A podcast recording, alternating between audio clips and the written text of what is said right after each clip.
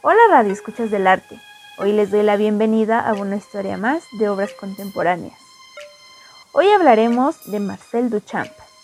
Es uno de los principales valedores de la creación artística como resultado de un ejercicio de voluntad, sin necesidad estricta de una formación, preparación o talento. Desde los años 1960 es considerado por numerosos historiadores y críticos de arte como el artista más importante del siglo XX. Duchamp, que no pertenece a ninguna corriente artística precisa, tiene un estilo único, rompiendo los códigos artísticos y estéticos vigentes. Es considerado como un percursor de algunos aspectos más radicales de la evolución del arte desde 1945. La obra que escogimos se llama El Gran Espejo. Abran sus mentes e imaginen lo que escuchen. Esta obra es de dimensiones muy grandes. Está compuesta por dos hojas de vidrio divididas por una lámina de aluminio. Se fueron agregando otros materiales como láminas de plomo, aceites, barnices y hasta el mismo polvo que recogía.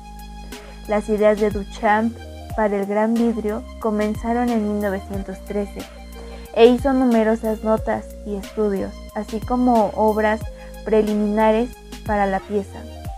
Las notas reflejan la creación de reglas únicas de la física y el mito que describe el trabajo. En el espejo superior se representa la novia en forma de insecto, curvilínea, orgánica, enjaulada, con tonos monocromáticos. En la parte inferior se muestran a los novios o pretendientes con tonos más vivos y coloridos. Las notas describen su obra como una imagen divertida que pretende representar el encuentro erótico entre la novia en la parte superior y en la parte inferior sus nueve solteros reunidos con timidez, representados por una gran cantidad de aparatos mecánicos misteriosos.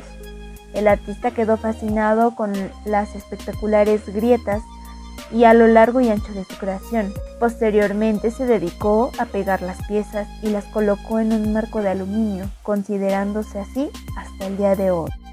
Duchamp tiene más obras que son reconocidas por el público, pero hoy en este capítulo retomamos El Gran Espejo.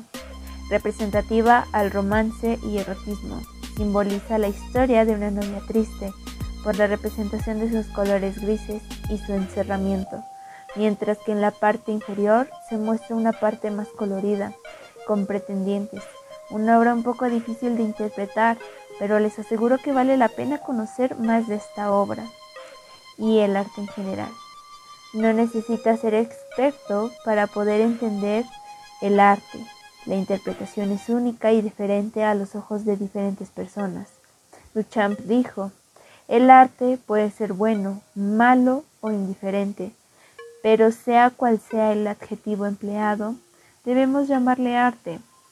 Y un arte malo sigue siendo arte, igual que una mala emoción sigue siendo una emoción. Una hermosa frase que nos dice mucho. Me despido de ustedes, Radio Escuchas del Arte. Los dejo con esta frase del célebre Aristóteles. El objetivo del arte es representar no la apariencia externa de las cosas, sino el significado interior. Hasta la próxima.